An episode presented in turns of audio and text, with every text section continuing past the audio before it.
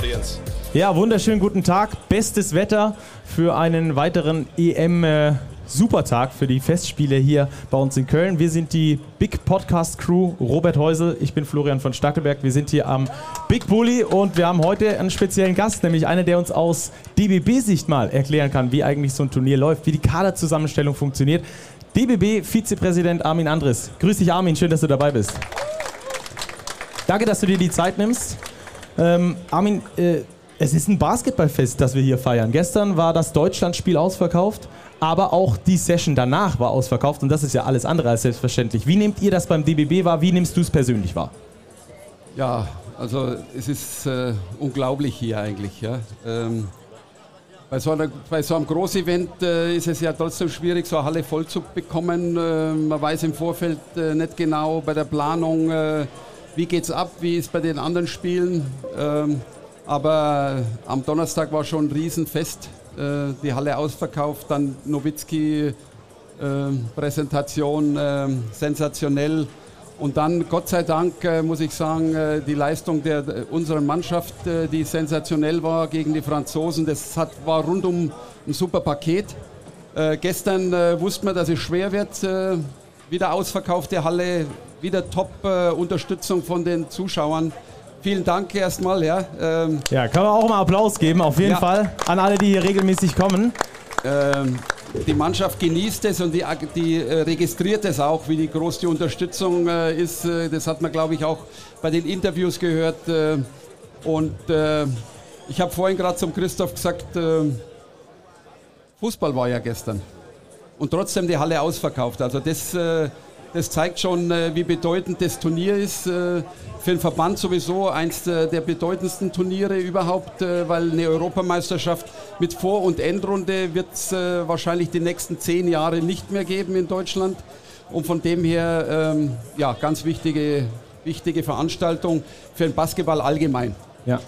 Vielleicht das Mikro noch ein Stückchen näher an den Mund ran. Jawohl, dann hören die an der, an der allerletzten Reihe auch noch was. Wunderbar. Armin, ist es quasi eine Bestätigung für die Verbandsseite, sich um die Ausrichtung bemüht zu haben? Diese positive Resonanz, wenn wir nach Tiflis beispielsweise schauen, da ist die Halle alles, alles andere als so gut gefüllt wie hier. Ja, also das ist natürlich eine, eine, eine Bestätigung der, der Arbeit jetzt von den drei, vier Jahren, äh, wo auch die Landesverbände viel geleistet haben. Die Städte, äh, wo es ausgetragen wird, äh, haben dazu beigetragen und natürlich die Fans, die uns unterstützen, dass die von, von, alles, äh, von allen äh, Ecken Deutschlands kommen. Äh, das ist schon ja, eine, eine große Bestätigung, zeigt aber auch, dass Basketball schon einen großen Rückhalt hat und äh, wir wollen das ja noch weiter ausbauen und ich glaube, so ein Event äh, gibt auch, äh, ist nachhaltig. Ähm, immer das Problem ist ein Event da, dann ist es vorbei und dann, ist, dann schläft es ein, aber wir haben viele äh, parallele Aktionen laufen, gerade für Kinder, dass das nachhaltig ist. Ja, die Nachhaltigkeit ist ganz wichtig, glaube ich, und äh, die hängt natürlich auch extrem von der Leistung der Mannschaft ab. Wenn du hier als äh, Tabellensechster rausgehst aus dem Turnier, dann hast du natürlich diese Nachhaltigkeit nicht unbedingt, weil dir der Impuls fehlt. Ähm, die Mannschaft performt aber richtig gut, auch äh, in diesen ersten beiden Spielen.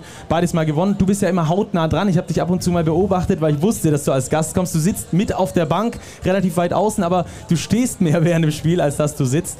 Ähm, wie sieht das äh, aus deiner Sicht aktuell aus mit dieser deutschen Mannschaft? Was ist richtig gut und wo hat es vielleicht noch kleinere Verbesserungspotenziale jetzt, äh, um dann über so ein Turnier auch wachsen zu können? Also ich glaube, ähm, die Mannschaft ist ein bisschen gewachsen vom letzten Jahr her. Das hat ja letztes Jahr schon gezeigt, dass es eine Mannschaft ist. Äh, sonst hätten wir nie die äh, Olympia-Qualifikation überstanden und die Olympiade war ja auch ein Riesenevent für uns. Ähm, das ist eine Generation, die, die top ist und äh, jetzt hat auch äh, sich ein bisschen äh, über Jahre zusammenfindet. Äh, natürlich im Sommer äh, dann mit den NBA-Spielern ergänzt wird, aber man kennt sie, die passen gut rein. Und ähm, ja, bei dem Turnier, äh, glaube ausschlaggebend ist dieser Mannschaftsgeist dass man merkt, die, die wollen zusammen, die kämpfen zusammen. Auch, äh, ich glaube, es läuft noch nicht so alles optimal im Angriff, aber in der, in der Verteidigung, wenn wir als Mannschaft dastehen, glaube ich, können wir hier sehr, sehr viel bewegen und das, äh, das macht äh, das aus. Ist, die sind mit dem Herz dabei. Ja? Also die, die brennen richtig. Architekt des Erfolges ist ja Coach Gordon Herbert, der auch noch gar nicht so lange an Bord ist. Ich glaube, er war genau die richtige Wahl. Er kommt bei der Mannschaft scheinbar sehr gut an. Ja, Gordi, wir haben ja damals äh, geschaut, äh, wie, welchen Coach man nimmt. Ja. Das ist ja immer im Vorfeld ganz schwierig, aber bei Gordi war es so, der kennt die deutsche Szene. Der hat mit vielen jungen deutschen Spielern wie Vogtmann äh, schon gearbeitet, mit Bonga, äh, also er, ja, er war, er war jahrelang, äh, er jahrelang in, äh, in Deutschland als Trainer, dann war er international, hat eine Euroleague-Mannschaft gehabt. Dann war er jetzt äh, zum Schluss in Kanada, hat mit NBA-Stars gearbeitet. Also der hat das Rundumprogramm äh, mit vielen, äh, ja, NBA ist ja auch immer ein bisschen noch was anderes. Äh, von dem her war das, äh, glaube ich, eine gute Wahl und wie, jetzt, wie man sieht, die Spieler haben sich darauf eingestellt. eigentlich war das erste Spiel gegen Estland wo die Mannschaft noch nicht äh, den Spielrhythmus äh, gefunden hat, den wir brauchen. Aber bis dahin oder beziehungsweise danach war schon so, dass die Mannschaft weiß, was er will und äh, auch da ihre Freiheiten hat und auch performen kann. Ja, jetzt wollen wir natürlich wissen, ähm, was ist die Spielidee von Gordy Herbert? Das lag lange so ein bisschen in der Luft über den Sommer, dass es sehr variabel war. Er ist ein Coach, der eigentlich sehr viel auf Defensive setzt, auf Einsatz, auf Intensität, auf diese Gemeinschaft. Jetzt war das natürlich nicht ganz einfach, äh, weil noch nicht klar war, welche Spiele er zur Verfügung haben wird. Äh, dann kam der eine, der andere ist wieder gegangen. Ähm, was zeichnet denn ihn als Coach aus? Du warst selbst in so einem Coaching-Team mit dabei. Unter, äh, bei, in der Nowitzki-Ära warst du im Coaching-Staff mit dabei. Also du kannst das ganz genau nachfühlen. Ja, ihn zeichnet aus, dass er, dass er jeden auch die Freiheit lässt. Also natürlich äh, gibt es immer gewisse äh, Bewegungsrhythmen äh, im, im, Angriff, äh, Abläufe, aber jeder hat äh, auch, äh, sagen wir mal, die Unterstützung, selbst ähm, was in die Hand zu nehmen. es ist nicht so, so starr. Ähm, das Zweite ist, glaube ich, dass, und das muss man auch mal hervornehmen, jeder redet immer von, von den der hat so viele Punkte gemacht, der macht diese Punkte. Aber ich glaube, äh, ganz entscheidend ist, äh, dass Dennis Schröder jetzt äh, als Mannschaftskapitän die Mannschaft führt und nicht mehr diese Einzelaktionen so viel sind. Natürlich wird er immer wieder Einzelaktionen haben, die braucht er auch, aber er bringt auch seine Mitspieler in Position und ich glaube, das macht die Mannschaft stark. Man hat gesehen in den ersten Spielen, man kann sich nicht auf den konzentrieren oder den, sondern es springt immer jemand in die, in die Bresche. Einmal ist es wie gestern Andi, der die Dreier reinhaut, dann ist es wieder Moritz Wag äh, Franz Wagner, der ähm, seine Aktionen setzt.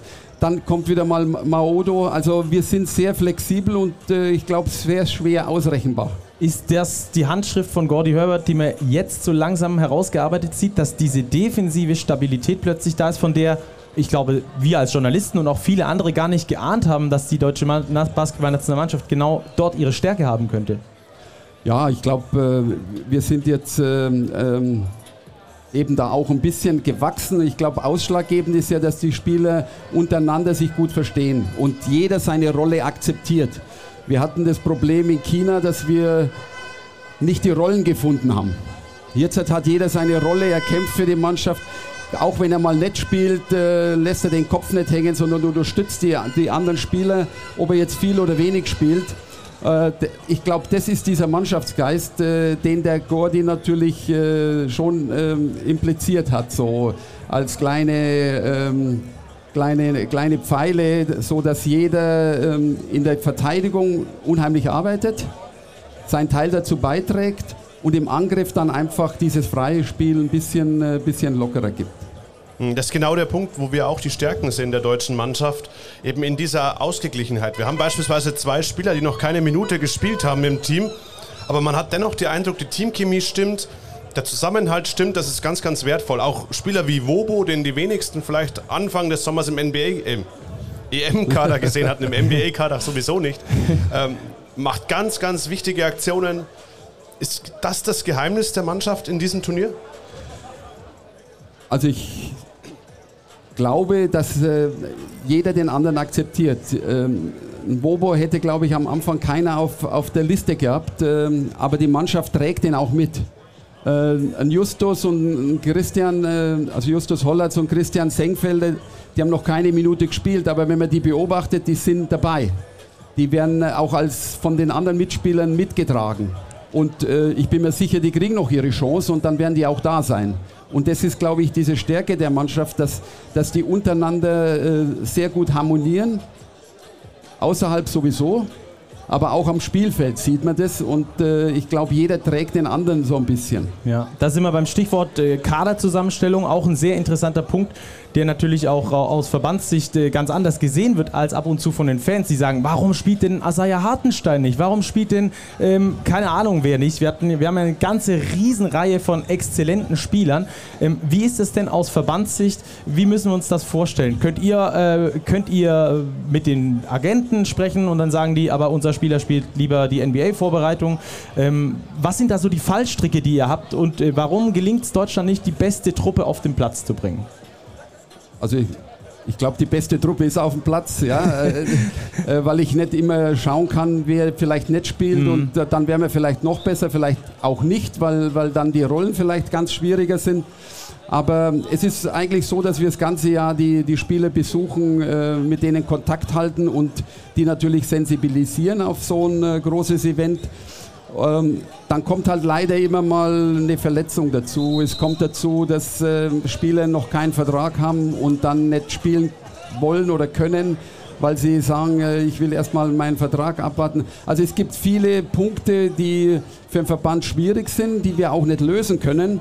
Aber ähm, wir sind eigentlich der, der Meinung und der Überzeugung, ich glaube Gordi auch, dass es sollen die spielen, die unbedingt wollen die mit Herz dabei sind. Äh, wir wollen keinen mehr äh, hinterherlaufen, überzeugen, äh, komm doch bitte, sondern äh, die Leute, die da sind, äh, mit denen spielen wir, mit denen kämpfen wir. Und ich glaube, das macht die Nationalmannschaft aus. Und die Spieler, die hier sind, die sind alle hundertprozentig dabei. Ein Spieler, der sehr gerne gespielt hätte, ist Robin Benzing. Er hat es dann doch nicht geschafft in den finalen Zwölferkader hat sich jetzt auch öffentlich geäußert ähm, zu seiner Streichung. Er meinte, er hätte mit Trainer, mit Verbandsverantwortlichen sein Anliegen besprochen, gerne nochmal diese Heim-EM mitzunehmen. Dachte auch, es sei alles angekommen und war dann doch überrascht, dass er nicht dabei war. Was sagst du aus Funktionärssicht zu dieser Äußerung? Also persönlich finde ich es natürlich sehr schade, weil ich ein sehr enges Verhältnis zum Robin die ganzen Jahre gehabt habe und immer noch habe. Äh, von der Verbandsseite haben wir schon gekämpft, dass Robin dabei ist, äh, haben auch gesagt, äh, er hat es verdient. Letztendlich entscheiden die Trainer. Letztendlich entscheidet das Trainerteam. Ich glaube nicht, dass ein einzelner Trainer entschieden hat, sondern das Team. Und dann geht es letztendlich wieder um Leistung. Ähm, man muss ja sagen, Trainer ist ja trotzdem abhängig vom Erfolg. Und hier, das ist keine Wiedergutmachung, dass man sagt, äh, man nimmt jetzt einen Spieler mit äh, und setzt ihn nur auf die Bank. Der muss auch zufrieden sein, der muss auch äh, die nötige Ruhe haben und Gordi schaut halt auch. Und wie man sieht mit dann Justus Hollatz und Christian Senfeller, die haben noch keine Minute gespielt und trotzdem lässt da keiner den Kopf hängen. Ich weiß, dass Robin auch den Kopf nicht hängen lässt. Aber äh, leider geht es auch irgendwann nach äh, Leistung und, und äh, sagen wir mal, taktischen Prinzipien. Und da entscheidet das Trainerteam im Endeffekt. Ich glaube, da wäre es ganz schlecht, wenn wir als Verband sagen, du musst aber den mitnehmen oder den mitnehmen, weil dann greifen wir in, in, in Situationen, in sportlichen Situationen ein, was, was nicht äh, richtig ist. Mhm. Und von dem her äh, tut es mir für den Robin sehr, sehr leid. Ich habe auch äh, Gespräche gehabt mit Robin. Wir werden auch für den Robin mit Sicherheit noch einen gebührenden Abschied, Abschied äh, äh, veranstalten. Das werden wir nach der EM in Ruhe mit ihm besprechen, dass wir da ein richtiges Event auch machen. Das hat er verdient. Der war immer mit Herz und Seele dabei. Aber ähm, letztendlich äh, entscheiden, äh, entscheidet Trainer und äh, die Trainer äh, schauen ja auch ein bisschen nach der Mannschaftszusammenstellung und das muss man auch verstehen. Mhm. Aber hätte es die Option gegeben seitens Robin, also in seinen Ausführungen klang es immer so, wenn ich nominiert werde, will ich auch zum Turnier fahren hat er geäußert, okay, wenn die Chancen vielleicht schlecht stehen, dann nominiert mich gleich gar nicht? Gut, da kann man natürlich auch sagen, vielleicht hätte er auch ein bisschen sehen können, vielleicht langt von der Leistung, langt es nicht. Äh, dann kann auch ein Spieler sagen, äh, ich bin nicht dabei. Also es ist immer schwierig, weil jeder hat die Chance, es haben viele die Chance gehabt, dabei zu sein. Äh, wir mussten äh, David Krämer streichen, der auch hervorragend in den, in den Fenstern gespielt hat. Äh, ein Kratzer, der gekommen ist bei, zu jeder Tages- und Nachtzeit und, und unterstützt haben. Also jeder Spieler ist für uns gleich und von dem her hätte jeder ähm, selber entscheiden können, ob er dabei ist und uns versucht, die Mannschaft zu, zu, zu erreichen oder, oder zu machen bis zum Schluss. Ähm, aber wenn er, wenn er gestrichen wird, ist es halt nun mal so. Hm. So ein paar Leuten, gerade den Fans, ist es sauer aufgestoßen, dass äh, die Verabschiedung recht kühl war, ähm, die ihr in euren Pressemitteilungen gebracht habt, die ihr in den öffentlichen ähm, Medien äh, gebracht habt. Ähm, was was, was sagt man dazu als Verband? Ähm, habt ihr euch einfach jetzt erstmal auf die EM konzentriert oder ähm, habt ihr gesagt, jetzt machen wir das erstmal so und später die Verabschiedung mit, mit Robin hätte man ja auch davor kommunizieren können? Was war da die Herangehensweise bei euch? Was, war da, was ist da eure Sicht? Also, es war mit Robin abgesprochen, dass die, dass die Meldung relativ sachlich und normal ist, weil es waren ja andere Spieler auch, die, die gestrichen wurden. Ähm, Natürlich hätte er verdient, dass man das vielleicht so ein bisschen größer aufzieht, aber die Diskussion wollten wir gar nicht groß jetzt im Vorfeld anstoßen, dass wir jetzt über Robin diskutieren. Wir wollten eine gute Europameisterschaft spielen. Ähm, deswegen habe ich gesagt, wir werden auf alle Fälle für, für Robin, und das hat er wirklich verdient, noch was Großes machen. Ähm, das werden wir mit ihm auch besprechen, in welchem Rahmen und, und was wir machen. Aber ich glaube, es hätte niemand äh, etwas oder es hätte niemand geholfen, dass wir da eine, eine Diskussion und äh, große ähm, äh, Zeitungsartikel äh, draus machen, was, warum Robin jetzt nicht dabei ist. Ähm, das muss, glaube ich, jeder verstehen, dass wir da nicht äh, Unruhe schaffen wollten. Ja. Wir haben auch noch einige Hörerzuschriften bekommen im Vorlauf dieser Aufnahme, die gefragt haben, was ist eigentlich mit Luis Olindi und Oscar da Silva? Die sind irgendwie, sie waren gar nicht im 17er Kader, aber man hat nie öffentlich Verlautbarungen gehört oder gelesen, warum die beiden, auch von den Spielern nicht, warum sie nicht im Kader sind. Hat es sportliche Gründe, hat es andere Gründe? Gut, letztendlich gebe ich das wieder weiter, weil, äh, weil das eigentlich den Trainer äh, seine Aufgabe ist, äh, den Kader zu nominieren, den 24er Kader. Ich weiß, dass mit Oskar gesprochen wurde, gab es Besprechungen in Berlin. Oskar war verletzt, hat auch von seiner Seite abgesagt. Da, ähm, Olindi weiß ich jetzt nicht, vielleicht hat es nicht ganz im Konzept gepasst. Also es wird nach wie vor mit solchen Spielern trotzdem gesprochen, weil wir haben ja, ähm, wenn man jetzt schaut, glaube ich, 35 äh, Spieler insgesamt äh, im Kader, wo immer mal einer nicht dabei ist und dabei ist. Also es wird keiner gestrichen. Äh, von dem her gibt es äh, immer Möglichkeiten, dass die sich äh, reinarbeiten in Zukunft. Mhm. Ihr habt einen Head Coach, aber aktuell keinen Sportdirektor. Ähm, wie sieht da die Situation aus bei euch? Habt ihr davor, in Zukunft wieder einen Sportdirektor mit einzubinden? Soll der Head Coach vielleicht mit etwas mehr ähm, Verfügbarkeiten ausgestattet werden oder mit, mit etwas mehr ja, Prominenz ausgestattet werden, dass er den Posten auch noch übernimmt? Wie ist da eure Herangehensweise für die Zukunft?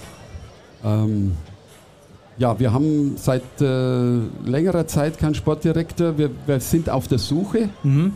Ähm, diese Position wird auf alle Fälle wieder besetzt. Ähm, es ist nicht ganz einfach, weil ähm, Vereine, das ist eine ganz andere Aufgabe. Sportdirektor beim DBB heißt immer, ja, Sportdirektor, da fahre ich ein bisschen mit den Mannschaften mit, ist aber nicht so, sondern das sind viele, viele bürokratische Sachen, viele äh, äh, Sachen, die in Büros passieren.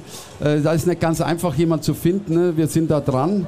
Ähm, haben auch gesagt, wir machen das in Ruhe, weil wir wollen natürlich schon einen Sportdirektor, der länger bei uns ist. Äh, äh, kurzfristig äh, auch schon mit den Spielern. Äh, das, das ist nicht unser, unser, unser Ansehen. Wir wollen schon mit Leuten länger zusammenarbeiten. Wir sind da dabei und ich hoffe, dass wir in nächster Zeit fündig werden, äh, weil das ist eine wichtige Position bei uns. Welche Kompetenzen muss denn so ein Sportdirektor mitbringen? Ist es vielleicht sinnvoll, jemand zu nehmen, der aus dem Sport kommt oder braucht er eher, weiß ich nicht, betriebswirtschaftliche Kenntnisse?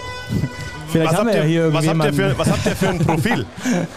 ähm, ja, eigentlich, eigentlich von jedem bisschen. Also natürlich ähm, sollte er sich im Basketball auch auskennen, äh, die Strukturen kennen, äh, die Landesverbandsstrukturen kennen, aber er sollte natürlich auch, äh, sagen wir mal, betriebswirtschaftlich arbeiten können, weil es müssen Etats aufgestellt werden. Er muss auch mit äh, Bundesministerium Innere, DOSB, also Deutschen Olympischen Sportbund, verhandeln.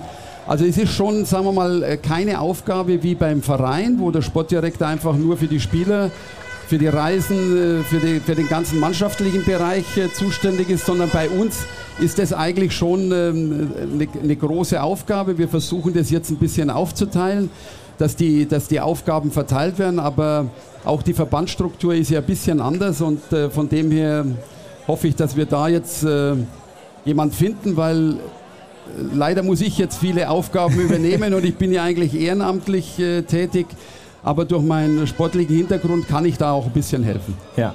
Lass uns äh, vom Verband nochmal aufs Turnier zurückkommen, um auch so ein bisschen auf das äh, Spiel gegen Litauen jetzt vorauszuschauen, um vielleicht auch so ein bisschen auf den äh, längeren äh, Fokus jetzt noch auf dieses Turnier vorauszuschauen. Ihr seid äh, super gestartet, zwei Spiele, zwei Siege.